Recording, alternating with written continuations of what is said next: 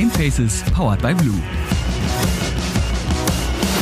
Und damit herzlich willkommen zu Folge 27 von Gamefaces Powered by Blue, eurem hoffentlich mittlerweile neuen, na, nicht mehr ganz so neuen, aber trotzdem neuen Lieblingspodcast zum Thema Gaming und allem, was irgendwie dazugehört.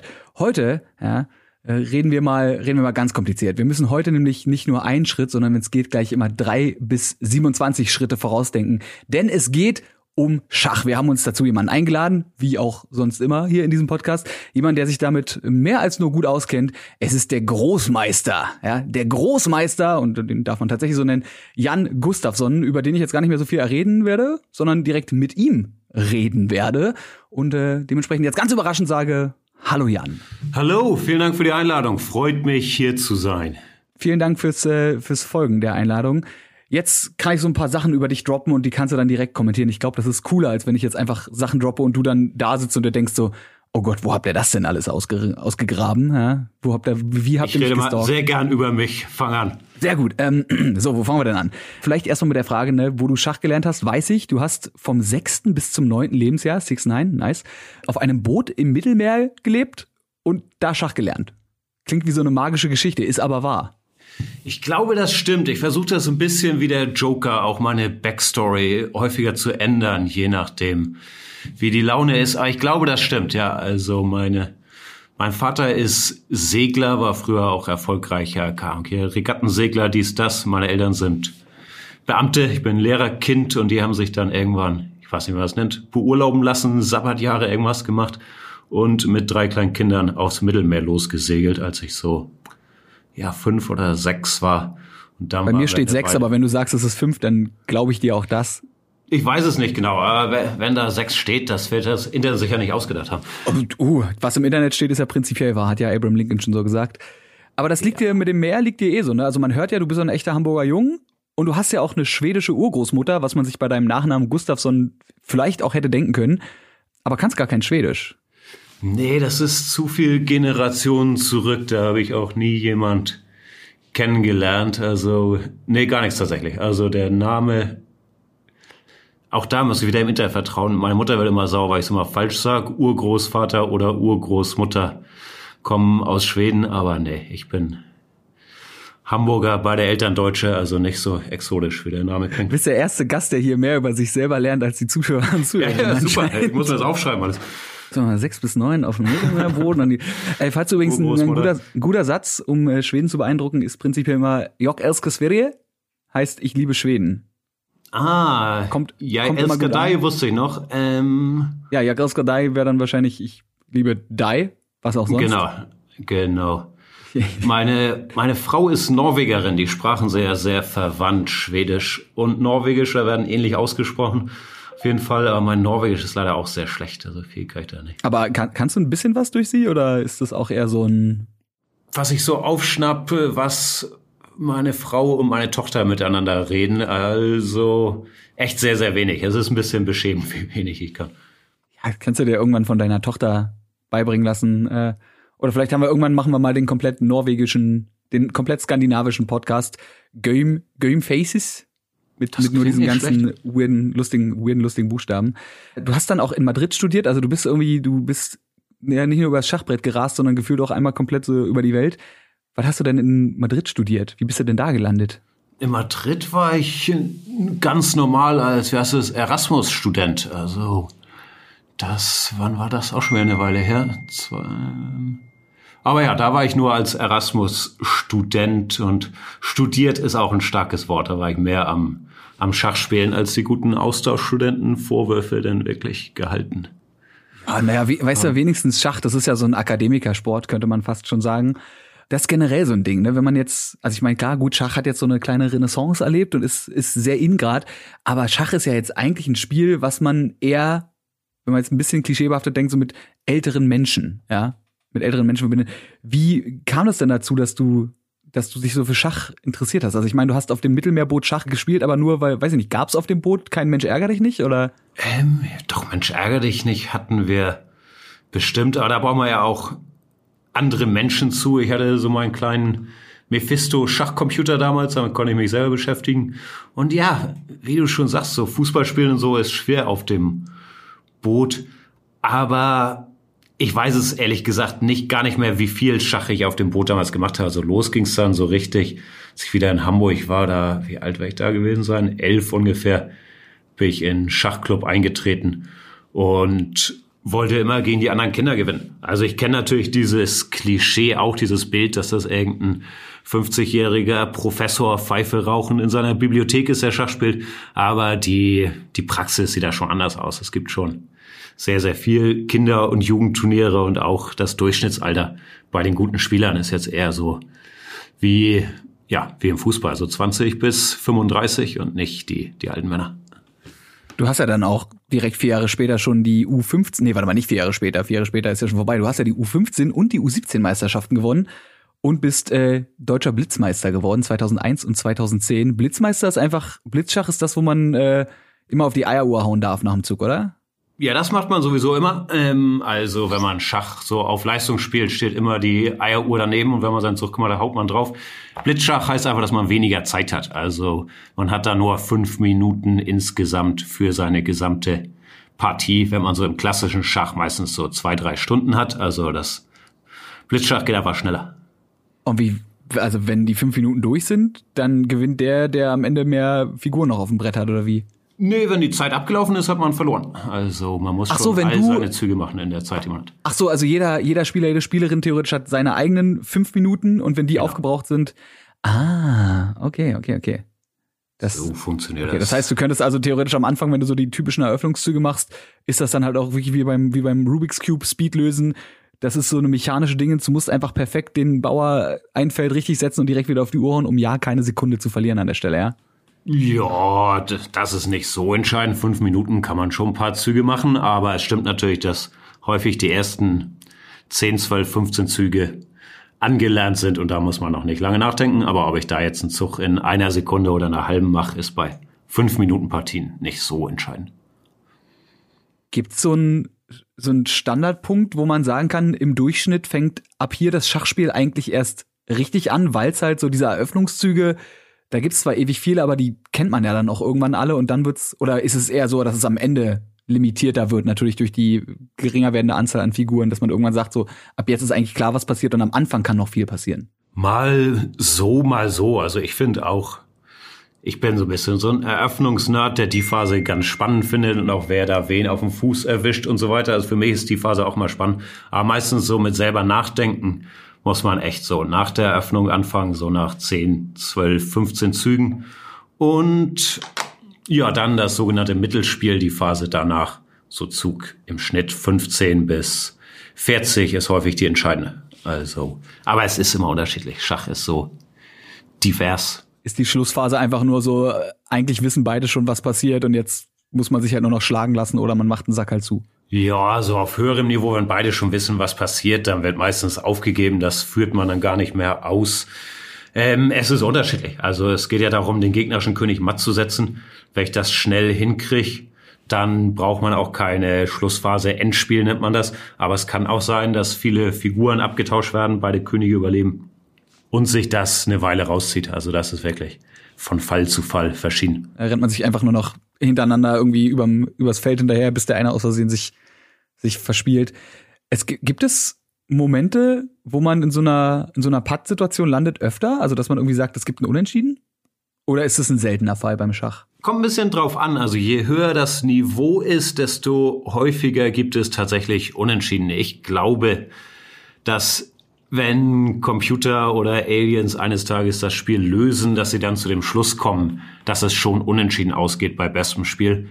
Aber unter Menschen passieren zum Glück noch so viel Fehler, dass es immer Raum gibt, den Gegner auszuspielen. Aber auf hohem Niveau enden schon die Hälfte der Partien ungefähr unentschieden tatsächlich. Gibt's denn dann einen Punkt, wo man sagt, jetzt wäre eigentlich unentschieden, aber man könnte jetzt sagen, beide spielen jetzt so lange hin und her, bis einer sich wirklich einfach aus Versehen verspielt? Oder sagt man dann, nö, jetzt ist unentschieden und nächste Game? Auch immer unterschiedlich. Also man kann sich, da werden die Regeln sind von Turnier zu Turnier ein bisschen verschieden. Man kann sich grundsätzlich auf Unentschieden einigen. Man kann einfach sagen, oder konnte man früher häufig sagen, ich biete Remis an, das ist der Fachbegriff für Unentschieden. Und der Gegner kann dann sagen, ja, machen wir, oder nö, ich würde gern weiterspielen. Das, weil es halt ein bisschen schwer zu erklären ist, wird mehr und mehr abgeschafft, dass es zum Beispiel nicht mehr erlaubt ist, in den ersten 40, 50, 60 Zügen mal nochmal unentschieden anzubieten. Aber auch dann gibt's noch andere Möglichkeiten, dies unentschieden herbeizuführen. Also zum Beispiel, wenn beide Seiten jetzt dreimal hin und her ziehen und man dieselbe Stellung dreimal auf dem Brett hat, dann wird die Partie auch als unentschieden gewertet. Okay, also man kann theoretisch auch ohne unentschieden anzubieten einfach sagen, ich mache jetzt wirklich einmal dreimal von links nach rechts und der Gegner macht mit und dann hat man sich quasi abgesprochen, ohne Remis zu sagen. Warum wird es abgeschafft? Das Anbieten ist, glaube ich, einfach schwierig zu erklären. Also es ist ja beim Fußball auch selten so, dass es jetzt irgendwie eins zu eins steht und Bayern und Dortmund dann sagen in der 20. Minute, nee, ich habe auch nicht mehr so Bock heute, lass 1-1 machen nach Hause gehen. Ne? Also das ist, glaube ich, ja irgendwie schwer zu vermitteln, warum die Leute früh unentsch auf Unentschieden sich einigen können sollen, wenn man daraus was auch immer, ein E-Sport, eine Fernsehsportart, was auch immer machen will. Ja, ich hätte jetzt gedacht, wenn halt zwei richtig schlaue Schachköpfe sich gegenüber sitzen und halt beide, ich meine, der, der Zuschauer, die Zuschauerin wissen es vielleicht noch nicht, aber die beiden 200 IQ Schachbrains, die da sitzen, wissen halt schon, was in den nächsten 20 Zügen passieren wird. Und wenn die da absehen, ja, das wird wahrscheinlich auf dem Unentschieden auslaufen und beide halt gleich schlau sind, dann kann man doch schon sich irgendwie einen Blick hin und her werfen, so die Augenbraue hochziehen und dann ziehst du auch die Augenbraue hoch und dann sagt einer Remis und dann sagst du, ja, Remis, läuft. Ja, ja, da gibt's immer Mittel und Wege. Also wenn es für beide Seiten klar ersichtlich ist, dass unentschieden ausgehen wird, dann findet sich immer so eine Zugwiederholung oder dann geht man ja auch kein Risiko mehr, wenn man noch die 20 Züge macht, bis zum Beispiel nur noch Könige übrig sind. Das ist nicht das Problem. Das Problem ist eher, wenn die Stellung noch kompliziert ist und in beide Richtungen gehen könnte und die Leute sich sagen, ja, weißt du, heute, ich fühle mich auch nicht so gut hier, ich biete mal unentschieden an und der andere nimmt es an und die Tausenden, sind leider keine Millionen, aber Tausende haben wir Zuschauer online, sagen dann, hä, warum sind die denn jetzt fertig schon? Also das ist eher, was man gleich abschaffen möchte. Das ist dann die Magie, wenn man quasi selber da sitzt, so wie, weißt du, wie bei Dragon Ball, so gar nicht mehr hinterherkommt, wie die Leute sich bekämpfen und eure Gehirne einfach schon so groß sind und so auf dem, auf dem Next Level ein Understandment von dem Game haben, dass man als durchschnittlicher Zuschauer nur noch da sitzt, so, hä? Aber sie haben sich doch gerade eben erst hingesetzt. Ja, ja, aber, aber häufig gibt's halt auch keine Erklärung, außer dass beide keine Lust hatten und das versucht man so ein bisschen rauszunehmen. Ansonsten ist es, glaube ich, echt ein Problem, das Schach hat. Ähm, deshalb finde ich auch diese Anfängerturniere, die ich ja mache hier bei Rocket Beans und wo es auch andere Formate gibt, wo halt relativ neue Leute Schach gegeneinander spielen und Experten, wie ich das dann kommentieren, eigentlich fast unterhaltsamer, weil da halt jeder irgendwie folgen kann, ne? Während wenn du jetzt zwei mhm. Großmeister ihre schlauen Züge machen siehst, ich kann mich zwar anstrengen und versuchen zu erklären, was sie machen, aber dass jeder, der dann reinguckt, da genau kapiert, was da abgeht, das ist halt schwer einfach. Das wäre, glaube ich, auch zu krass. Ich hätte mir nur vorstellen können, dass man theoretisch auch ein Format macht, wo man eben sagt, so Remis erklärt, ja? dass du einfach sagst, so hier ist ein Remis und für all die, die sich jetzt fragen, warum war jetzt hier nach Zug 20 eigentlich schon Schicht im Schacht, könntest du dann noch erklären, wie es weiter ausgehen würde, aber da müsste man dann auch bewusst sagen, okay, ich will jetzt wissen, was es damit zu tun hat und nicht weiter Leute sehen, die Schach ja, ja, aber häufig in der Vergangenheit insbesondere wäre die ehrliche Erklärung halt auch, ja, Spieler hatten keinen Bock heute oder beide Angst voreinander haben sich deshalb zu Kann ja auch sein, ne? Ich meine, ja. wenn man das rauslesen kann, warum auch nicht? Und das, dieses rauslesen können und dieses 20 Züge weiterdenken, das ist wahrscheinlich dann auch das, was ein Großmeister von einem, ja, gibt's noch eine Stufe drunter oder gibt's nur normale Schachspieler und dann Großmeister? Ich glaube, es gibt, inzwischen gibt es noch mehr es gab immer drei offizielle Titel. Großmeister ist das höchste, dann internationaler Meister gibt es und dann FIDE-Meister. Ich glaube, inzwischen haben die noch andere eingeführt. Was war der letzte? FIDE-Meister. FIDE ist der Schachweltverband, die nennen sich FIDE. Okay, ich muss gerade an das Fieden, an das Fieden denken, was man so in Teamspielen macht, wenn man dumm ins Gegnerteam reinrennt und einfach stirbt, aber das ist dann anscheinend was anderes. Ja, ich glaube, die haben nichts mehr zu tun. Fédération Internationale d'Échec heißt das, glaube ich. Ah. Französisch. Wie gesagt, wir haben diese drei Kategorien. Wie wird man denn, ab wann ist man denn, der, wann kriegt man denn den Rang gegrantet vom Jedi-Meister? So, sitzt da so ein, so ein Council und die beraten sich und du musst davor einmal kurz zehn coole Züge machen in 20 Sekunden und die sagen, yo, also wie der da gerade den Bauern, also, puh, das ist ja geile Handtechnik. Nee, da, da wäre ich auch zu nervös, wenn da so ein Council, so die heiligen drei Schachkönige sitzen würden. Nee, es ist eine Mischung aus, ja, wie erklärt man das, Weltranglistenposition am ehesten, also Sagt dir Elo-Zahl was? Das gibt's gleich auch in anderen Spielen. Ja, natürlich, da wäre ich noch ja. drauf hingekommen. äh, die kommt ja ursprünglich, da können wir kurz den Exkurs machen, ne? Elo, so ein Begriff, den man im Gaming vielleicht auch öfter hört, dass man sagt, ey, ich spiele League of Legends auf Gold Elo oder bin in Overwatch bin ich, gibt's auch Master und Grandmaster, ja, spiele ich auf der Elo so und so und die wird entweder in, ja, in Titeln abgegeben, wie bei Valorant auch, da gibt's dann Gold 3 oder in Overwatch zum Beispiel gibt's auch eine Elo von 3285. Aber die kommt ja ursprünglich aus dem Schach, ne? Ich glaube, also es ist irgendein ungarischer Mathematiker, der das erfunden hat. Und ich glaube, dass Schach der erste Anwendungsfall war, das weiß ich aber nicht genau. Auf jeden Fall, ja, im Schach ist es so, um Großmeister zu werden, brauchst du eine bestimmte Elo-Zahl. Bei uns ist das 2500, was so ungefähr korrespondiert mit, ich weiß nicht, Nummer 200 in der Welt um den Dreh, vielleicht 300, bin ich sicher. Und dann braucht man drei sogenannte Großmeisternormen was im Prinzip bedeutet, man muss drei gute Turniere gespielt haben, over the board im echten Leben gegen andere Großmeister erfolgreich abgeschnitten haben. Und dann kriegt man den Titel verliehen vom Weltschachverbund. Kriegt man eine Urkunde zugeschickt und. Kriegt man dann auch ein Schwert oder sowas? Oder einen goldenen König? Ich glaube, ich habe echt nur eine nur Urkunde. Ich weiß gar nicht, ob die Hand unterschrieben ist, so aus wie so ein Vordruck. Aber ja, also, Vielleicht kann man das ja irgendwann, wenn, wenn du mal der, der Oberschachkönig bist oder wie auch immer die, die, die oberste Instanz der, der Schachweltföderation heißt, der Schachgottes Kaiser Imperator oder sowas. Das ist der Plan, genau. Ne? Der wirst du irgendwann, ich habe übrigens nebenbei mal gegoogelt, Arpad Elo hieß der Mann und war ein US-amerikanischer Physiker und statistischer ungarischer Herkunft. Also du hattest ah, sorry. halbrecht. Und der hat die Elo-Zahl äh, erfunden, basierend aber irgendwie auf dem Bradley-Terry-Modell und jetzt jetzt landen wir irgendwie ganz woanders. Das heißt also, ja, Elo steht nicht für irgendwas, sondern Elo steht tatsächlich nur für den Namen des Mannes, der es erfunden hat. Ich hätte ja auch mal gedacht, dass Elo, weißt du, eine ne Elo, aber eine Elo-Zahl wiederum, ne, dass die Zahl einfach nach jemandem benannt ist, ist ein bisschen, ist ein bisschen einfacher. Deine höchste Elo-Zahl ist, weißt du sie aus dem Kopf oder soll ich dir sagen, was bei mir steht? Ich muss immer so tun, als wüsste ich es nicht, so 2,652 ungefähr. Moment, da ich so 2,643 Pi mal Daumen, aber ganz genau weiß ich natürlich nicht. Ding, ding, ding. Das sind ja exakt die Zahlen, die hier bei mir stehen. Mensch, ich weiß als natürlich. ob, also, ne, interessiert mich eigentlich auch gar nicht. Nein, nein. Also ja, irgendwas 2000. Du hast, du hast es schon ganz gut gemacht. So, ey, wie ist denn deine Elo? Ist bei Overwatch bei mir auch immer so, ja, weiß ich nicht, irgendwie sowas, 3200 Pan, oh, keine Ahnung, du gucke ich nicht hin. Ja, ich spiele jetzt auch nicht regelmäßig, aber es, solange man Spaß hat am Spiel, wäre es auch nicht so wichtig. Außerdem ist es ja jetzt nicht so eine super komplizierte, das ist jetzt nicht Pi, ne? Also die vier Zahlen kann man sich merken, besonders wenn du ja eh wahrscheinlich immer in deinem Elo-Bereich spielst, so. Also ich meine, wenn du eine, deine höchste ist 2652, du bist aktuell nur neun drunter. Wie, wie viel ist ein neun drunter? Ja, neun ist wenig, ehrlich gesagt. Das ist wie viel kriegt man denn so pro Win? Wenn ich gegen gleichstarken Spieler gewinne, kriege ich ungefähr fünf dazu und wenn ich gegen gleichstarken verliere, dementsprechend fünf abgezogen. Also. Und was ist so das Höchste, was man, also ich meine natürlich, du würdest ne, nicht gegen Leute spielen, die gerade erst angefangen haben, aber was ist so das Höchste, was möglich wäre in einem Spiel, was tatsächlich stattfinden würde? Ich glaube, es gibt da Grenzen. Ich weiß es gar nicht genau, das sollte ich wissen. Ich glaube, man kann maximal zehn verlieren. Es kommt immer darauf an, wenn du ein etablierter Spieler bist, so wie ich, dann hast du einen niedrigeren, ich glaube, das heißt K-Faktor. Das heißt, die Zahl ändert sich irgendwie langsamer. Also ich glaube, ich habe diesen Faktor 10. Als neuer Spieler hast du aber irgendwie, keine Ahnung, Faktor 40. Die Zahl ändert sich also viermal so schnell rauf und runter. Das heißt, bei mir geht's relativ langsam.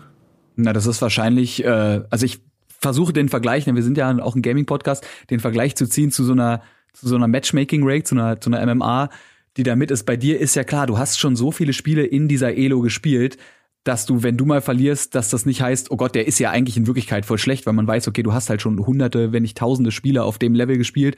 Wenn du jetzt einmal verlierst, dann hast du halt jetzt einmal verloren, wohingegen jemand, der eben neu anfängt, also wenn ich jetzt anfangen würde mit Schach, muss ich ja erstmal eingerankt werden. Gibt's sowas? Kann ich, kann ich mich einranken oder fange ich bei Null an?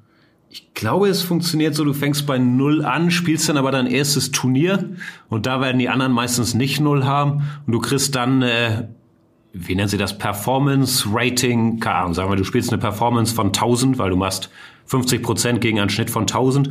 Ich glaube, dann steigst du mit einer Zahl von 1000 ein und wenn du dann dein nächstes Turnier spielst, hast du 1000 und dann geht's rauf und runter von den 1000 entsprechend. Ich weiß es ehrlich gesagt nicht, aber ich glaube, so funktioniert es. Dann geht's einfach auch wirklich linear hoch und runter und es gibt nicht irgendwie so Punkte, wo man sagt, hier kann man jetzt einen, großen Schritt machen, oder? Weil also der Vergleich wäre jetzt zum Beispiel League of Legends ist ja ganz gut. Wenn du einen bestimmten, bestimmten, ich darf jetzt nicht falsch rum sagen, ich, ich spiele halt kein League Competitive, aber ich glaube, es geht, es wird immer weniger. Also du fängst irgendwie bei Silber 3 an, dann Silber 2, Silber 1. So rum ist es, glaube ich. Falls es andersrum ist, dann bitte zerreiß mich nicht in der Luft. Und dann machst du deine Promo-Matches, ob du aufsteigst in Gold. So, okay. und wenn du diese Promo-Matches, ich glaube, du hast eine bestimmte Anzahl, auf die ich jetzt nicht weiter eingehen will, weil sonst alle Leute nur noch darüber reden, dass der Frodo keine Ahnung von LOL hat, was ich jetzt hier offen zugebe. Machst du deine Promo-Matches und wenn du da eine bestimmte Anzahl von gewinnst, dann wirst du halt promoted in den nächsten Rang und dann bist du halt bei Gold 3, glaube ich, und dann geht's weiter zu Gold 1. Kann auch sein, dass es Gold 5 ist und es geht bis Gold 1, irgendwie eins von beiden. Aber das, ich meine, für den Gedanken ist es ja egal, ob es Gold 3 oder 5 ist. Aber du hast eben einen Moment, wo du sagst, okay, du könntest jetzt promoted werden in die nächste Elo-Stufe und bei euch gibt's das gar nicht, ne? Du hast halt, fängst dann irgendwie mit 1000 an und dann, dann kriegst du halt nur dazu oder abgezogen und irgendwann bist du halt bei 2,6. Ja, im Prinzip schon. Also dieser Faktor kann sich halt, glaube ich, ändern. Ne? Ich weiß nicht genau, wo der sich ändert, dass wenn du über 2000 hast, dass du dann auf einmal ja nur noch mit dem Faktor 20 deine Partien sind und über 2400 nur noch mit diesem Faktor 10. Also dass die Sprünge einfach kleiner werden, je besser und je etablierter du bist. Aber wie genau es funktioniert, ich weiß es ehrlich gesagt. Ne, ist schon schon so lange her, schon so lange her. Könnte ja auch eine Mischung sein aus welche Elo du erreicht hast und wie viele Spiele du gespielt hast, weil es kann natürlich auch sein, angenommen jemand ne, macht die 1000 und der gewinnt einfach alle Games hintereinander, weil er vielleicht auch nicht Glück hat, weil so richtig Glück im Schach kann man jetzt nicht haben, aber weil die Gegner vielleicht an allen schlechten Tag hatten, der Reihe nach, und die Person in dem Fall Glück hatte. Und dann ist man nach zehn Spielen direkt schon bei 2200 oder sowas, wo man normalerweise dann nur noch eine Differenz von, weiß ich nicht, was, 20 kriegen könnte maximal. Aber man bis dahin irgendwie nur zehn Games gespielt hat. Das wäre, weißt du, das wäre so ein Ausreißer. Aber gut, da müsste man mal viele fragen, ob der das weiß. Klingt auch ja, oder es mal nachlesen. Sorry, ich habe echt keinen Plan. Ich glaube, sowas gibt es auch irgendwie für Jugendspieler, dass da auch irgendwie so ein Altersding gibt, dass man bis Alter 14 irgendwie größere Swings hat, weil man sagt, da ist noch nicht so etabliert und die verbessern und verschlechtern sich schneller. Ich weiß nicht, aber grundsätzlich, je länger man gespielt hat, desto kleiner sollen die Swings dann werden in dieser Zahl. Bei mir ist allerdings schon extrem. Ich bin einfach ein sehr feiger, inaktiver Typ. Deshalb habe ich da fast gar keine Swings. Ja, du, du, bist so ein, du bist so ein, so ein äh, Elo-Hocker. Du, du rankst dich einmal ein, spielst auch und dann bleibst du da auf deiner Elo sitzen, ja? Nee, eigentlich bin ich ja im Ruhestand. Ich spiele ja nicht mehr viel. Also die letzten zehn Jahre schon bin ich echt nicht mehr so aktiv. Spiele halt bisschen Bundesliga. Ich spiele mal eines Turnier im Jahr, das Thailand Open, wenn das dann pandemiebedingt nicht ausfällt. Und das war's im Prinzip. Also ein normaler Schachprofi spielt so 100 gerankte Partien im Jahr, würde ich mal denken. Ich spiele so 20, also es ist schon. Gibt's ein DK? Ja, nicht so viel Beginn. Also wenn man so, wenn, wenn du jetzt, weiß ich nicht, drei Monate nicht gespielt hast, dass du dann automatisch 20 Elo abgezogen bekommst? Ähm, nee, nicht automatisch. Ich werde aber schlechter durch die Pause immer. Also ich merk's immer, wenn im November die Bundesliga-Saison wieder losgeht im normalen Jahr, dass dann erstmal mein Kopf überhaupt nicht funktioniert und dann so nach ein paar Spielen, so Februar, dann geht's wieder einigermaßen. Aber nee, es gibt keinen Abzug. Man wird irgendwann als inaktiv geführt, glaube ich, wenn man jahrelang gar nicht spielt. Also dann wird man aus den Listen rausgenommen. Vielleicht kann man ja irgendwann in Zukunft, um das Ganze ein bisschen spannender zu gestalten, äh, einfach auch Seasons einführen. Weißt du, da geht, geht eine Season, geht immer ein Jahr und dann muss man auch Promo-Games machen, wo man natürlich ungefähr da rauskommt, wo man äh, angefangen hat. Aber dass das einfach ein bisschen durchgemischt ist, weißt du, dass man immer wieder zumindest sich neu hochspielen, so richtig hochspielen muss, wenn man da ankommen will. Das ist ja, das wird, das wird dann, jetzt wird zu kompliziert. Ist Schachspielen eigentlich dein richtiger Job? Also dein, dein Job, Job? Bist du professioneller Schachspieler? Also nee, nur? wie gesagt, ich spiele ja nur diese 20 Partien im Jahr, davon könnte ich nicht leben. Ich weiß gar nicht, was mein richtiger Job ist. Mein Hauptjob ist, ich arbeite bei einer äh, Website oder einer Firmengruppe chess24.com. Da bin ich Mitgründer, das ist eine Seite, auf der man Schach spielen und lernen kann. Dies, das, jenes. Und inzwischen ist das eine größere Gruppe, auch mit Apps, wo der Weltmeister Magnus Carlsen dahinter steckt, Play Magnus. Und da gibt's noch verschiedene Lernseiten, Schachstudierseiten, dies, das, jenes. Da bin ich angestellt und ansonsten habe ich noch so ein paar Side-Grinds. So, ich bin Trainer oder Sekundant nennt man das im Schach vom Weltmeister auch Magnus Carlsen bei Weltmeisterschaften unterstütze ich ihn so ein bisschen, so bei der Vorbereitung, Research-Geschichten. Und ja, ab und zu mache ich noch irgendwie anderen kleinen Quatsch. Ich habe auf Rocket Beans diese Show und so weiter. Also ich verdiene schon mein Geld irgendwie im Schachumfeld, aber nicht mit Schachspielen. Ich glaube, so kann man das nennen. Okay, also aber Schachspielen im Groben könnte man schon sagen, ist irgendwie, weil es halt, weil alles, was du machst, irgendwie mit Schach zu tun hat, schon dein Job. Nur halt nicht das Schachspielen an sich, sondern eben der große Kosmos des Schachs. Ja, Schach kann man sagen, ist mein Job, aber nicht Schachspielen. Ich glaube, das ist fair. Irgendwas mit Schach halt. Ja, äh, Schach, Sekundant Schach, ist doch, wenn ich mich recht entsinne, ist das nicht der, der quasi Assistent bei einem Duell auch? Ja, ich glaube, der trägt den Waffenkoffer und da muss der Chef sagen, Machete oder heute doch das Florett. Ich glaube, so funktioniert es im Prinzip. Beim Boxen gibt's den übrigens auch. Ah, beim Boxen auch? Okay. Da trägt er das Handtuch, oder welcher ist der Sekundant? Ja, ich, du, wahrscheinlich der, der die, die Zähne, die locker sind, dann endgültig rausnimmt und äh, dann in die Zahnlücke den Strohhalm von der Wasserflasche durchschiebt oder so, keine Ahnung. Ich habe mich immer gefragt bei so alten Duellen, wenn ich jetzt Sekundant bin und mein Chef wird aber erschossen, verliert das Duell, ist dann mein Job, den Gegner noch abzuknallen aus dem Hintergrund oder zu sagen, hier schöner Kampf, schöner Schuss, ich nehme dann mal die Sachen wieder mit. Also was ist da? Ich, ich glaube, Tat? du bist dann der, der äh, der Höflichkeit halber GG well played sagen muss, ja. weil ja dein dein Chef kann es ja nicht mehr sagen. Ja. Aber Etikette muss gewahrt werden, ja, auch bei Duellen. Gerade bei Duellen vielleicht. Ja, stimmt. Sonst wäre das ja auch unpopulärer Job einfach, wenn man sich dann selber noch battlen müsste. Du hast es gerade eben schon angesprochen, die, wie heißen die, Thailand Masters oder die Thailand Open? Genau, genau. Die jetzt Corona-bedingt nicht stattfinden konnten, aber Schach ja an sich trotzdem ein Spiel ist, was man ja, wenn nicht face-to-face, -face, aber auch irgendwie digital spielen kann. Und Schach ja generell boomt in letzter Zeit. Hast du eine Erklärung dafür, warum Schach eben auch also ich meine, durch Serien wie The Queen's Gambit natürlich jetzt noch so mehr, aber die Serie ist ja auch nur entstanden, weil Schach vorher schon so ein bisschen geboomt hat. Kannst du dir erklären, wo das herkommt, dass Schach auf einmal so ein, weiß ich nicht, so, ja, so eine Renaissance, habe ich vorhin schon gesagt, hat erlebt? Nicht wirklich. Vielleicht so ein bisschen so wie bei mir auf dem Segelschiff damals, dass jetzt durch Corona alle so ein bisschen auf ihrem Segelschiff sind oder in ihrem Keller in meinem Fall. Und da muss man sich ja irgendwie die Zeit vertreiben, wenn du nicht mehr nicht mehr Fußball spielen kannst, sondern oder feiern gehen. Und dann fangen die Leute an, Schach zu spielen. Also das ist bestimmt ein Faktor, dass auf Twitch jetzt ja unter anderem Schach auch viel, viel größer geworden ist. Dann kam das Damen-Gambit dazu und sonst ist, glaube ich, auch bisschen, bisschen random. Ich weiß es nicht. Und, äh, ja, uns freut's natürlich. Glaube ich. Es werden ja Schachspieler tatsächlich auch schon von E-Sport-Teams unter Vertrag gestellt. Hast du da eine Meinung zu? Siehst du Schach als E-Sport realistisch? Ähm, ich muss gestehen, dass mir diese Trennlinie, also auch schon früher schon immer relativ egal war, ob man Schach jetzt als Sport bezeichnet, als Spiel, als Wissenschaft, als Kunst, da kann ja jeder irgendwie das nennen, wie er möchte. Und ich weiß gar nicht, ob es ja da so eine scharfe Abgrenzung jetzt, ich bin zu wenig in der Welt wie E-Sports, wie, wie stark ist da der Kampf als Sport anerkannt zu werden? Ist das so ein Grind von E-Sport oder sagt man da, wir ja, machen so halt, unser Ding und wie es genannt ne? wird, ist also euch egal. Gibt, ja, ja, das meine ich. Es gibt natürlich die Leute, die sagen, yo, das hat, äh, also ne, natürlich auch immer mit dem Argument, wenn Schach ein Sport ist, warum ist denn ein E-Sport kein Sport? Weil es ist auch natürlich bei vielen, es hat seine Mechaniken, es hat seine körperlichen Aspekte, die vielleicht nicht so krass ausgeprägt sind wie beim Langlauf, aber irgendwie Mechaniken, also reine Mechanics in den Fingern, das ist ja irgendwie was Sportliches, nur eben feinmechanisch, nicht grobmotorisch. Feinmotorisch meine ich, nicht grobmotorisch.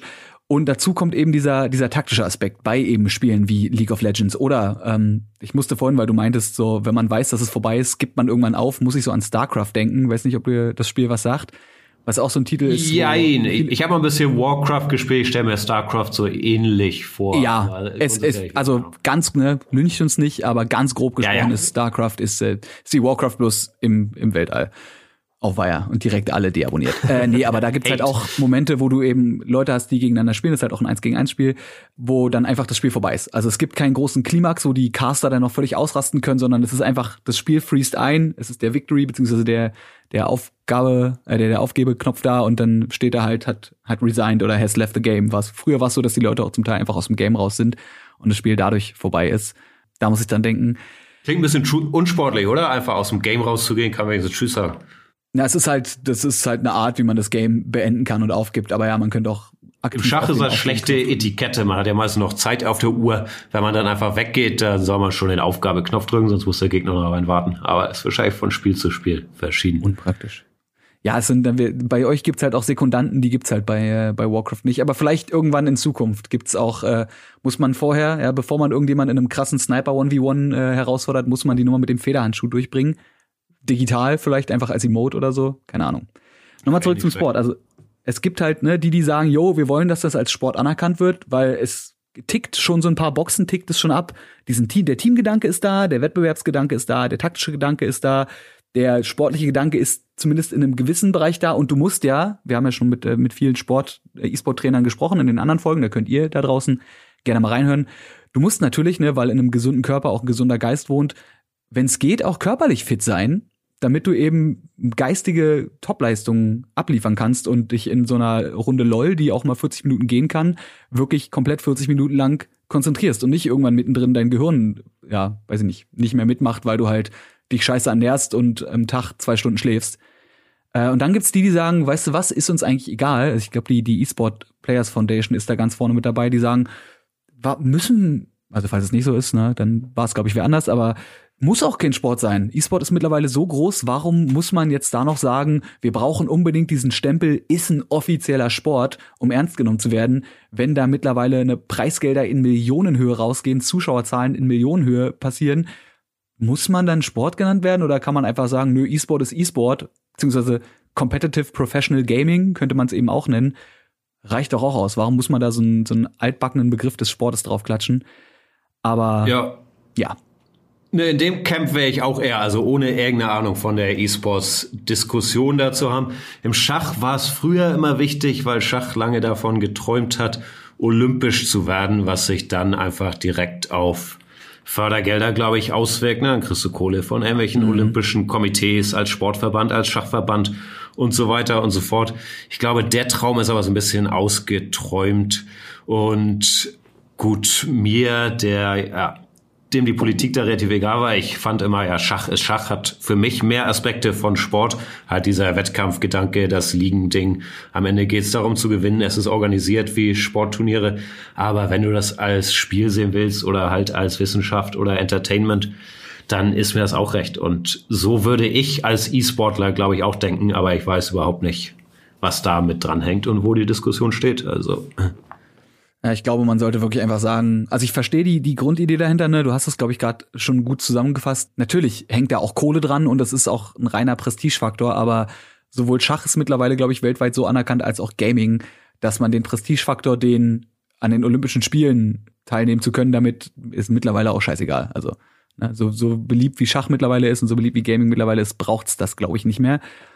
Aber es gibt ja noch mehr Parallelen. Ich habe es gerade eben schon gesagt, Konzentrationsfähigkeit ist natürlich bei E-Sportlern sehr, äh, ja, sehr gefragt, guter Skill. Und auch bei dir, du sagtest, wenn du eine Weile nicht gespielt hast, ist dein Kopf am Anfang noch so ein bisschen matschig und du musst erstmal wieder, ja, erstmal wieder richtig wach werden.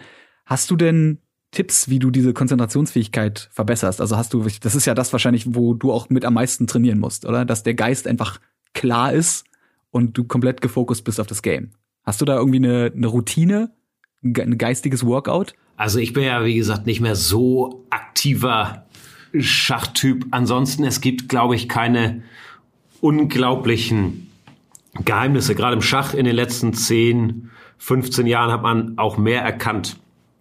Was eigentlich Common Sense ist, aber wie wichtig es auch im Schach ist, einfach körperlich fit zu sein, seinen Sport zu machen, irgendwie sich vernünftig zu ernähren und dann in der idealen Welt auch noch auszuschlafen und ja, irgendwie nachts seine acht, äh, zehn Stunden, okay, zehn habe ich noch nie geschafft, aber sagen wir mal acht Stunden Schlaf zu kriegen, das beißt sich häufig ein bisschen mit. Man will sich auch vorbereiten. Im Schach ist wichtig, sich auf den Gegner vorzubereiten. Da muss man häufig abwägen. Ist jetzt so ausgeruht sein, körperliche Fitness wichtiger oder eine präzise Vorbereitung auf den Gegner? Also das ist häufig so ein Trade, auf den man nie ganz in den Griff kriegt.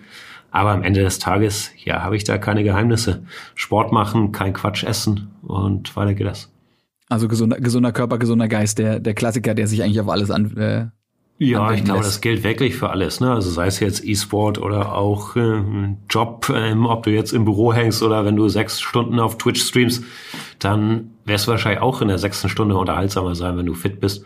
Ansonsten ist, glaube ich, auch auch keine große Weisheit, aber am besten trainiert man eine Disziplin häufig, indem man die Disziplin ausübt. Also es bereitet dich jetzt nix so gut auf sechsstündige Schachpartien vor, wie viele sechsstündige Schachpartien gespielt zu haben. Ähm, und ja, das muss man halt machen und das wäre dann irgendwann besser. Also es ist eine andere Art von Fitness, glaube ich, nochmal, als jetzt die reine körperliche Fitness.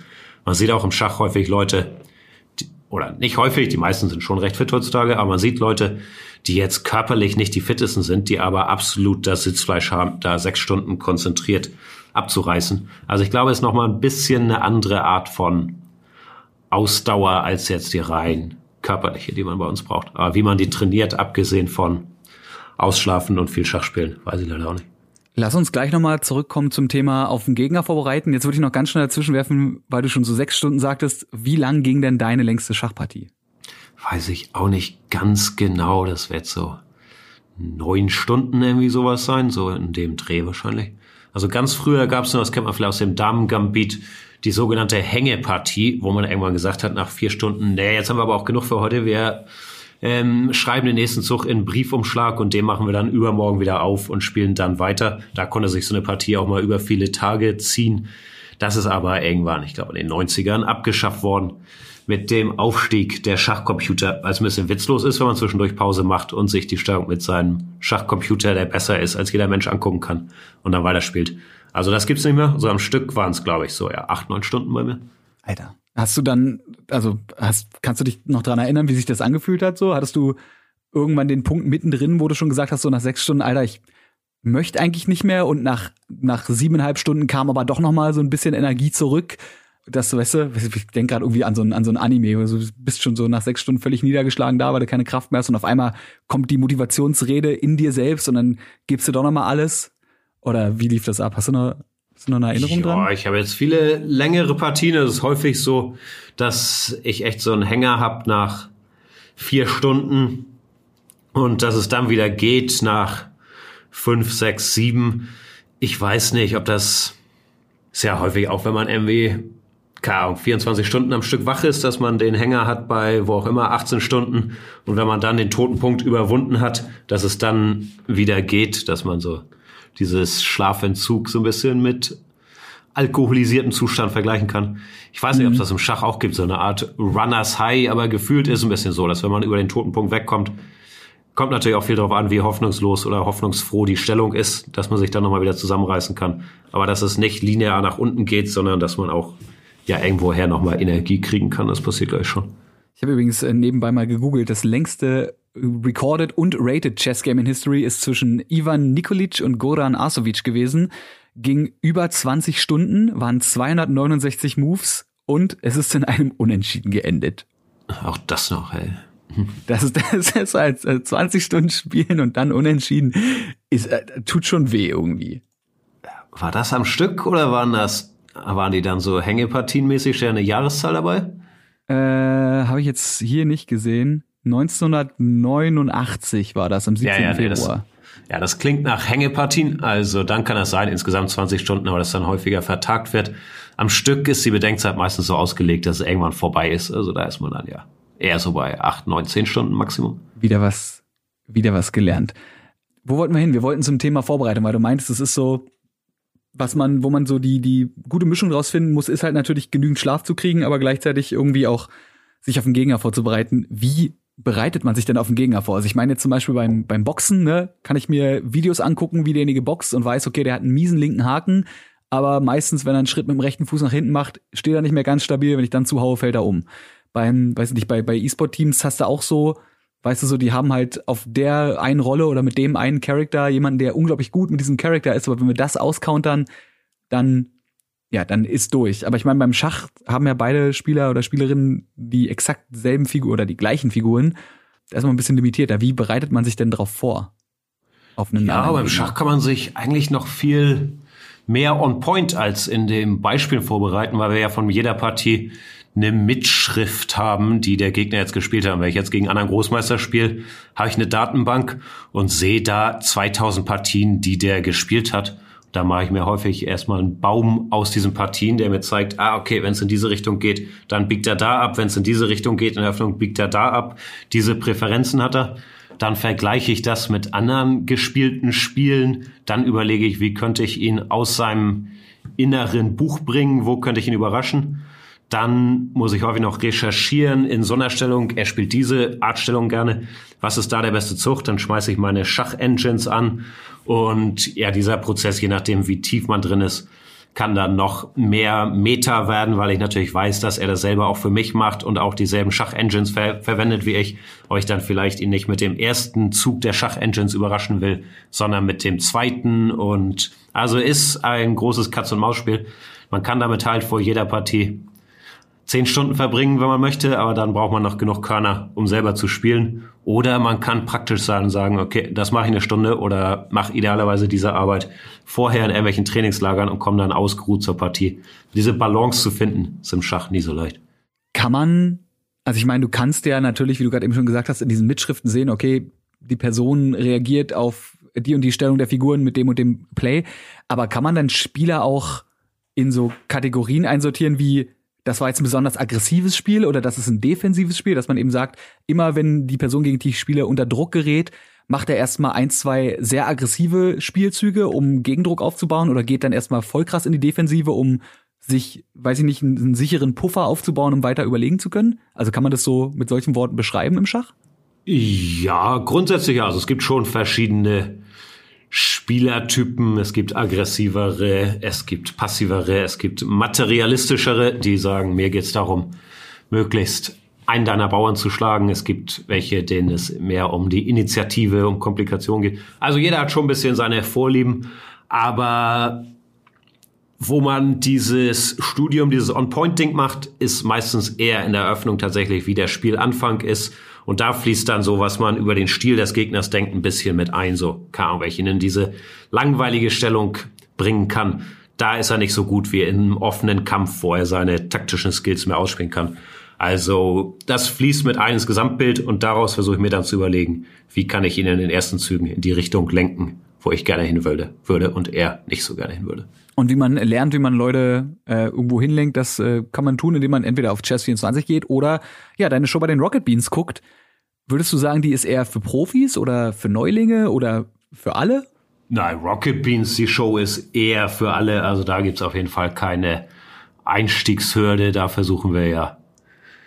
Ähm, ich weiß gar nicht, was versuchen wir eigentlich? Was ist das Konzept der Show? Ich habe keine Ahnung. Also es gibt ja zwei Sachen. Ähm, es gibt dieses Zugzwang-Turnier, was wir machen, wo meistens Streamer, aber auch Rocket Beans Mitarbeiter eigentlich, ja, Leute, die noch nicht so regelmäßig Schach gespielt haben, aber man weiß auch nicht ganz genau, wie gut die sind. Die gegeneinander antreten, ist immer sehr spannend. Und da gab es auch ja viele Überraschungen schon hier von ungeahnten Schachskills hier. Matteo von Bonschwa, Maxim, Markov. Matteo war genau der, wo ich an Matteo, dem traut man das ja gar nicht zu. Irgendwie, ich weiß gar nicht warum.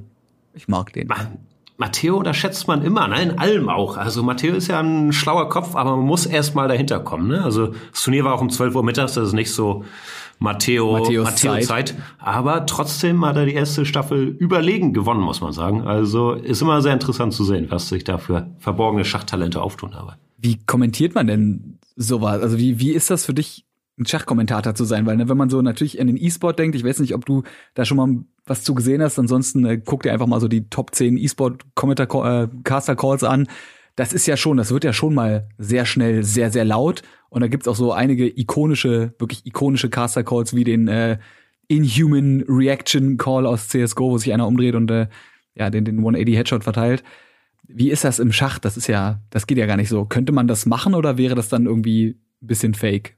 Ich glaube, das ist Charaktersache, ne? Also ich bin jetzt kein Rumschrei-Typ, aber es gibt auch Leute, die da auch ein bisschen emotionaler mitgehen. Also es kommt sehr drauf an. Ne? Man kommentiert natürlich, oder ich kommentiere auch anders, wenn ich jetzt Weltspitze kommentiere, keine Ahnung, Carlsen gegen Caruana, dann versucht man auch mehr den Leuten mitzuteilen, was auf dem Brett passiert und das so zu dechiffrieren, so dass jeder ein bisschen verstehen kann. Während wenn jetzt hier Matteo gegen Eddie spielt, dann kann man natürlich auch mal schreien, nein, pass auf, er will da einen Turm schlagen. Also da ist dann, glaube ich, eher so das Mitfieberding und äh, ja, der das Spannungsmoment, weil man halt wirklich überhaupt nicht weiß, was als nächstes passiert. Wenn bei den Top-Leuten, ich habe eine Ahnung, was als nächstes passiert und versuche dann zu erklären, in welche Richtung es gehen kann. Aber man versucht natürlich trotzdem, es irgendwie ein bisschen unterhaltsam zu gestalten. Und wenn die Jungs da sieben Stunden spielen, haben wir meistens auch Zeit, über ein bisschen anderen Kram zu reden. Also, es kommt immer sehr aufs Format und die Spieler drauf an.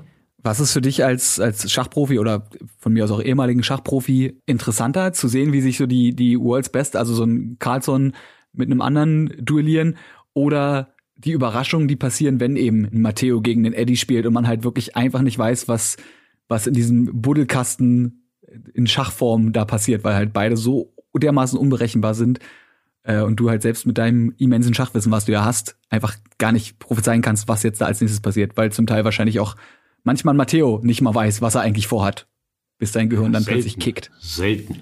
Nee, ich, mir macht beide Spaß. Also sind halt echt zwei unterschiedliche Hüte. Ne? Also das eine das Kasen Caruana macht mir mehr auch mit meinem Wissenschaftshut Spaß, so anzugucken, ah, krass, die spielen diese Öffnung, wow, wie tief hat Kasen da gerechnet? Also da ist eher so der Respekt vor dem Skill einfach und ich feiere es auch total, dass die ganze, oder nicht die ganze, aber jetzt ein Großteil der Twitch großer schon viele der Twitch-Streamer-Community auf einmal sich für Schach interessieren, dass das da so angenommen wird.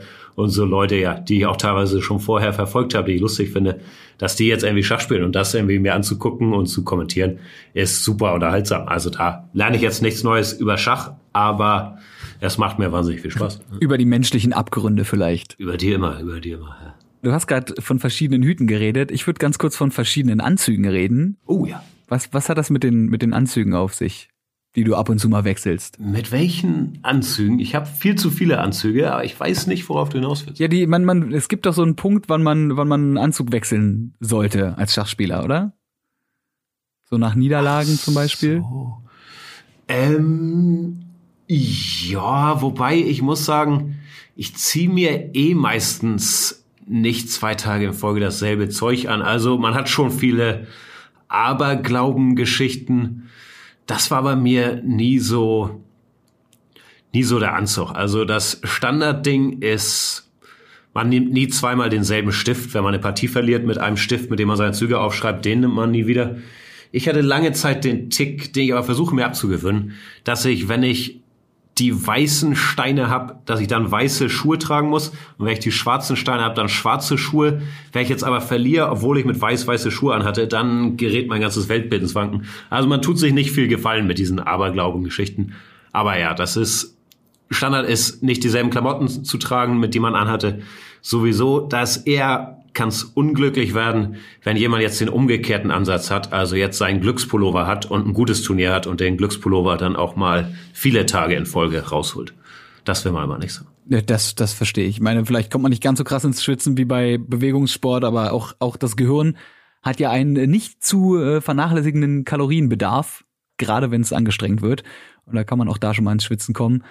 Ja, das habe ich nicht studiert, aber man verbrennt, glaube ich, relativ viel Kalorien beim Schach auch. Ne? Gibt es da im E-Sport Studien drüber, wie viel, warum, weshalb? Also ich merke Weiß es nur. Weiß ich nicht. Wir hatten schon mal einen Professor hier. Wenn ich den das nächste Mal einlade, kann ich mal fragen, ob er, ob er einen Calorie Count mehr aufsetzen kann, mit welchem Workout. Aber also ja, man sagt ja, das vergisst man ja immer, aber das Gehirn verbraucht unglaublich viele Kalorien, um den ganzen Laden irgendwie am Laufen zu halten. Und wenn es dann noch zusätzlich gefordert wird durch eben Schach oder E-Sport oder schwierige Matheaufgaben, ja, Integralrechnung und schon schalten noch mal fünf Leute ab. Ja, dann, dann geht der Kalorienverbrauch äh, noch mal in die Höhe. Also vielleicht rennen wir gar nicht mehr, sondern setzen uns einfach nur noch in die Ecke und denken still über uns nach. Ist dann auch ein Workout. Schach hält schlank. Vielleicht wollen wir das als neue Marketingkampagne oder so. Kein Plan. Schach, Schach hält schlank, finde ich ja. Chess, Chess fit. Ja, ja Chess, Fit klingt, klingt nicht, das klingt besser. Es ist, es ist nicht Chest, Chest Day, es ist Chess Day. Brillant. Und der Butterfly Press ist dann einfach ein Name für irgendeinen so völlig abgefahrenen Zug. Gibt's, also ich meine, es gibt ja, ne, es gibt ja das Schieß mich tot Opening. Gibt's irgendwelche total weirden Bezeichnungen für ganz bestimmte Arten von Zügen? Für mich sind das alles ganz normale Namen. Also, ich muss gerade überlegen. Nee, die meisten Eröffnungen sind so nach, nach Ländern benannt. Französische Verteidigung, ähm, Berliner Mauer, ja, ich weiß, dass Berlin kein Land ist, Londoner Variante, spanische Eröffnung, gibt's alles Mögliche. Aber für mich klingt das alles vollkommen natürlich. Ich weiß gar nicht, was komisch klingen würde. Nee, das, ich, das klingt jetzt auch noch, aber ich meine so, also mein Gehirn denkt jetzt auch gerade so an Yoga-Posen, die ja immer so nach Tieren benannt sind. Ne? Der, der herabschauende Hund und die, die Sphinx und was weiß ich was, hätte sein können, dass es sowas auch gibt. Gibt's denn ich überlege gerade, also wenn man damit aufwächst, dann kommt einem das nie komisch vor. Deswegen muss ich gerade nachdenken, was, was klingt denn lustig? Es klingt alles ganz normal. Ich glaube so, League of Legends oder so, die haben viel freakigeres Vokabular als wir, wenn ich da manchmal reinhöre. Da, da gibt's tolle Sachen wie äh, die XP Backdoor, die kannst du dir mal geben. Zum Beispiel. Schöner Move. Ja.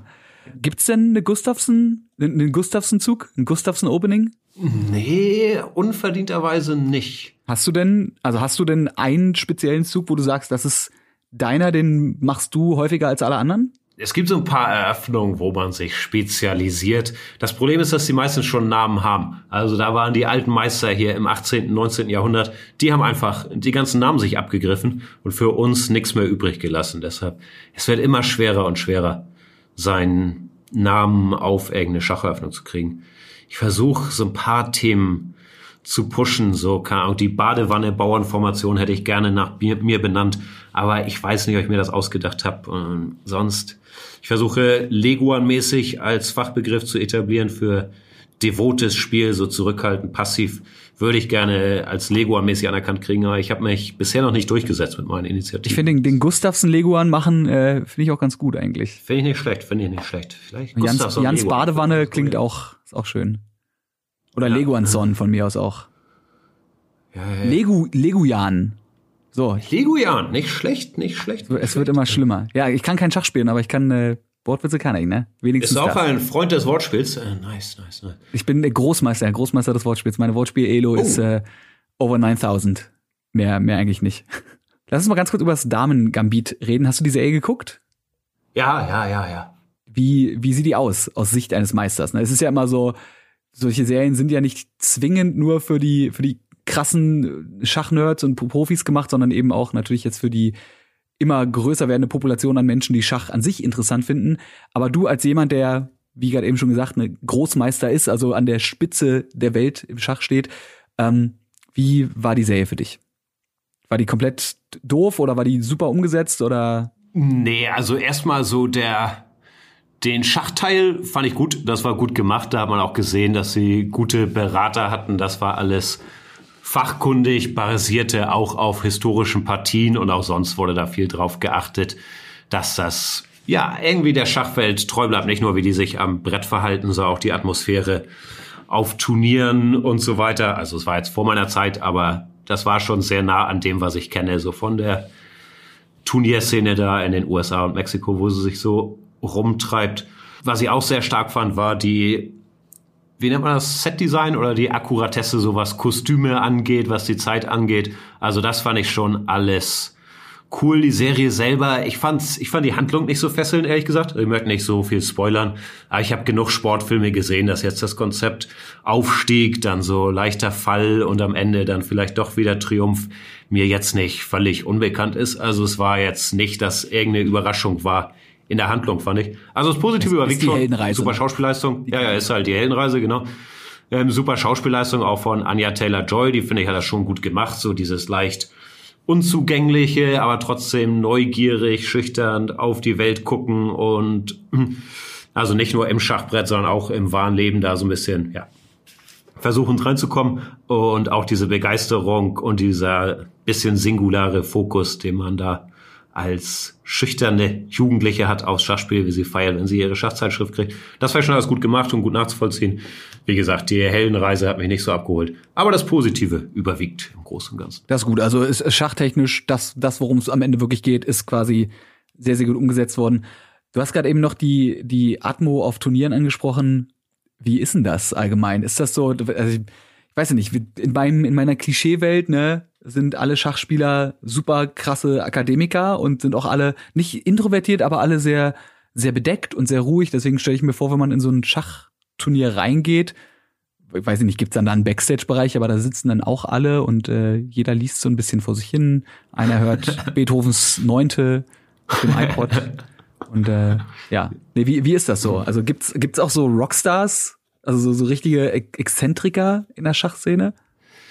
Weiß ich nicht. Ich glaube nicht, dass die Schachszene so schwarz und weiß ist, dass das jetzt alles der introvertierte Akademiker-Typ ist, den du dir vorstellst. Ich glaube grundsätzlich, dass alle Menschen, die sehr, sehr viel Zeit investieren in einen bestimmten Skill, wahrscheinlich da ein bisschen opfern an Social Skills vielleicht und dass es auch sein kann, dass man eher zu sowas hingezogen wird, weil im Schach gut zu werden, wie auch vermute ich, um im E-Sport gut zu werden, muss man halt die Stunden reinballern, wenn man halt viel Zeit alleine vom Computer verbringt. Also es kann schon sein, dass es da eine gewisse Schnittmenge gibt, aber sonst ähm, jeder Jack ist anders, wie man in Hamburg sagt. Also ich glaube nicht, dass das. Das so glaube ich hier direkt so, dass man das in Hamburg so sagt, ne? ja, ja, das alte Hamburg City Weisheit. Klassiker. Mm, et, äh, et kütt wird kütt, sagen wir. Ja, genau, der, der Kütter, der auch immer in Hamburg da auf der Elbe rumschiffert. Deswegen heißt der ja auch so. Und auch an der Nordsee Kütte. Also. Oh, Klaus, Klaus und Klaus-Referenz, äh, tun sich hier Abgründe es, auf. Es wird, es wird immer schlimmer. Mach mal lieber noch ganz schnell einen Schüttelreim, weil du liebst ja Schüttelreime so sehr. Was ist ein Schüttelreim überhaupt? Ich weiß es ehrlich gesagt auch nicht. Also ich habe ein kleines Schwesterlein, sie ist ein kleines Lästerschwein, finde ich immer gut. Ähm, ich lasse mir Blech um die Beine schweißen, damit mich die, nicht die Schweine beißen. Also man vertauscht im Prinzip nur, ich glaube, ein Buchstabenpaar. Aber sie bleiben mir immer im Kopf hängen. Nur Laffen ehren, was Affen lehren. Ja? Möchte ich an dieser Stelle mal kurz aus dem Internet vorlesen. Oh, nicht schlecht, nicht schlecht. Lehren, ehren, ja, ja, ja, können wir nehmen. Oder? Ich überlege gerade, was, was Laffen sind. Na, wahrscheinlich Larrys, würde man heutzutage sagen, ja. Nur die Larrys lassen sich beeindrucken von dem, was die, was die anderen Vollhongs da fabrizieren. Aber das klingt halt, das, das ist kein Schüttelreim mehr. Das ist zwar auch true, aber es reimt sich halt nicht mehr. Äh, Laffe bezeichnet einen eitlen jungen Mann, in Klammern Kesselippe. Ah, okay, die Kesselippe-Beschreibung hilft mir weiter, danke. Ja, damit, also du bist ja selber auch Berufsjugendlicher, deswegen kannst du ja mit so, mit so altbackenen Worten zwei, zwei Sachen, also zwei, zwei Fragen habe ich noch, bevor ich hier einen Sack zumache oder dir zumindest ein Remis anbiete. Erstens, warum holst du dir um kurz nach 0 Uhr die besten Brötchen bei Erikas Eck? Ich war so lange schon nicht mehr bei Erika. Ich weiß gar nicht, wie die hier pandemiemäßig unterwegs sind. Uh, Brötchen außer Hausverkauf gibt bestimmt, oder? Ich denke, Brötchen to go, klar. Erikas Ecke ist super. Henrys Frühstücksstube, noch der etwas härtere Tipp, einmal die Straße rüber. Das ist die, die ganz harte Tour. Aber Hamburg ist ja eine große Stadt, aber nach 0 Uhr nicht so leicht warmes Essen zu kriegen tatsächlich. Also Erikas Eck und Henrys sind da schon weit vorne. Ja, also wie der Zufall es so will, bin ich tatsächlich übermorgen äh, in Hamburg bei den Beans und da werde ich vielleicht mal gucken, ob ich äh, nachts um null noch ein Brötchen to go auf der Hand kriege von der Erika. Und dann sage ich, ich weiß, schönen Gruß weiß, vom Großmeister. Nicht, wie das pandemisch ist, aber ja. Ah, ich bin morgen bei den Rocket Beans, dann verpassen wir uns so knapp. Wie oh, das ist ja. Dann, dann, wir grüßen einfach die Leute gegenseitig voneinander und das ist dann, ja, das ist die, die, äh, die Frodo Gustafsonsche Doppelzeitversetzungseröffnung und alle sind verwirrt. Ich kann ja so eine kleine Notiz da lassen oder so. Oder so, ja. Ein Briefumschlag mit deinem Zug für übermorgen. Hängepartie. Ich finde Hängepartie ist so ein geiles Wort. Was übrigens auch äh, rumhängt, ist das Opossum und das ist, und das ist jetzt die letzte Frage, das ist ja dein Lieblingstier im Hamburger Zoo und dann wahrscheinlich auch dein Lieblingstier so generell, oder? Oder hast du ein anderes Lieblingstier auf der ganzen Welt, was nicht das Opossum ist? Habe ich das schon mal gesagt? Ich weiß gar nicht, was ein Opossum ist, ehrlich gesagt. Also eine Beutelratte so oder nicht? Und dann kommt es hier, äh, kommt es zurück, um mich zu beißen, dieses Opossum. Ich muss kurz googeln, was das ist. Das sind Beutelratten. Die sehen ganz niedlich aus. Die haben so. Nee, finde ich nicht gut. Ich bin gegen Opossum. Op oh. Was ist die Mehrzahl? Opossi? Wahrscheinlich Opossi. Das ist, äh, du bist der Opossum-Oppressor quasi. Der, der Unterdrücker, ich der bin, Ich bin in Opposition zu den Opossums. Das war eigentlich das Wort, was ich suchen wollte. Doch, es gab doch noch ein Wort mit der, die Opossum-Opposition. Ach so, Opposition ah, ja, ist ja. wahrscheinlich gut. Nee, was sind meine Lieblingstiere? Ähm, Honigdachs finde ich sehr gut. Also wenn ich so aggressiver gelaunt bin. Ich bin pro Honigdachs. Das ist wahrscheinlich das aggressivste Tier pro Kilo. Also ja sehr klein, so ein Honigdachs. Ja. Er greift halt ist, auch aber der, der Hass, einfach Der Hass pro Kilo ist auf jeden Fall sehr hoch, ja. Ja. Und dann, ich bin sehr pro Leguane. Also, um euch noch irgendwas Sinnvolles hier mitzugeben. Iguana versus Snakes sind die besten zwei Minuten Internet, die man sich angucken kann. Also besser als jeder Horrorfilm. Also guckt Iguana versus Snakes. Erst das Original, dann im Snoop Dogg Kommentar. Macht man nichts falsch. Aber Honigdachs und Leguan, würde ich sagen, sind meine Lieblingstiere auf jeden Fall. Ich muss auch direkt an den Honey Badger denken, der ja bekanntermaßen kein Fuck gibt. Dem ist alles egal, ja, dem ist alles egal. Honey Badger don't give a fuck. Honey Badger don't care. Das waren wahrscheinlich auch die Fakten, ja, dass die einfach Die, die sind quasi wie Jan Gustafsson, wenn er gegen Matteo spielen würde. Kein Fick, einfach drauf da, der arme Matteo. Das würde nicht mal mehr Snoop Dogg kommentieren. Das ist einfach, das, das darf auch nicht vor 22 Uhr laufen. Da werden Kinder nachhaltig verstört und äh, denken, das Damen-Gambit ist eine Horrorserie. Wollen dann doch nicht mehr gucken. Wow, alles abgefrischt nochmal. ich spiele heute Abend gegen Matteo Among Us. Ich bin sehr, sehr schlecht im Among Us. Meine Lernkurve ist sehr langsam. Ähm, also das wird wahrscheinlich für mich wieder hart. Ja, aber vielleicht kannst du ja irgendwann, vielleicht findest du irgendwann eine Art, wie du dein, dein Schachwissen, dieses Züge vorausdenken auf Among Us übertragen kannst. Und dann ist GG, ja, dann ist einfach vorbei für alle anderen. Das ist ja das Problem, dass die Leute immer denken, weil ich gut im Schach bin, wäre ich auch in irgendwas anderem gut. Und dann sehen sie, oh nee, ist nicht der Fall. Und dann sind sie immer enttäuscht. Ich dachte, Schachspieler wären schlau. Ähm, ja, es lässt sich halt immer schwer übertragen, das Wissen. Wenn du in irgendwas gut bist, heißt es nicht, dass du in irgendwas anderes Das ist der sogenannte Halo-Effekt. Ja, wenn Leute in irgendwas gut sind, geht man davon aus, dass sie in allem gut sind. Besonders schlimm, wenn Leute gut aussehen, wofür sie ja meistens nicht mehr was können, denken die Leute, oh, wenn die Person gut ist im Aussehen, ja, was ja dann anscheinend deren Eigenleistung ist, dann müssen die auch in allem anderen, dann müssen die der netteste Mensch und der geberischste Mensch und generell ein, ein Engel auf Erden sein. Der Halo-Effekt, Leute, lasst euch nicht verblenden so. von äh, Engels, wie heißt das Ding obendrauf, was die haben, die Engel? Der Kranz, der Engelskranz. Nee, warte mal, da, der Engelskranz, ja. Wie heißt denn das Ding? Der Heiligenschein. So, lasst euch nicht vom ah, Heiligenschein okay. blenden, ja. Aber passt trotzdem auf, wenn ihr entweder gegen Großmeister Jan Gustafsson oder auch gegen Matteo von Bonjour spielt. Beide immer für eine Überraschung gut. Bei dem einen wahrscheinlich ein paar Züge früher, aber ich verrate euch nicht bei wem. Was ich euch verrate, ist, dass ihr natürlich äh, gerne auch nächste Woche wieder einschalten könnt zu Game Faces Powered by Blue. Und wir hier am Ende angekommen sind. Aber das brauche ich euch nicht verraten, weil das merkt ihr spätestens dann, wenn die Folge in einer Minute vorbei ist. Jan, ich sag vielen Dank. Ich danke, hat Spaß gemacht. Ebenso, dass ich mal eine Stunde lang über Schach rede, hätte ich auch nicht gedacht. Aber so nee, ist es. Nicht, ja. Also, dass du eine Stunde über Schach redest. Das Jahr der Überraschungen. Ja, Überraschung, der Podcast ist vorbei. Danke fürs Zuhören. Bis zum nächsten Mal. Tschüss, Jan. Ciao.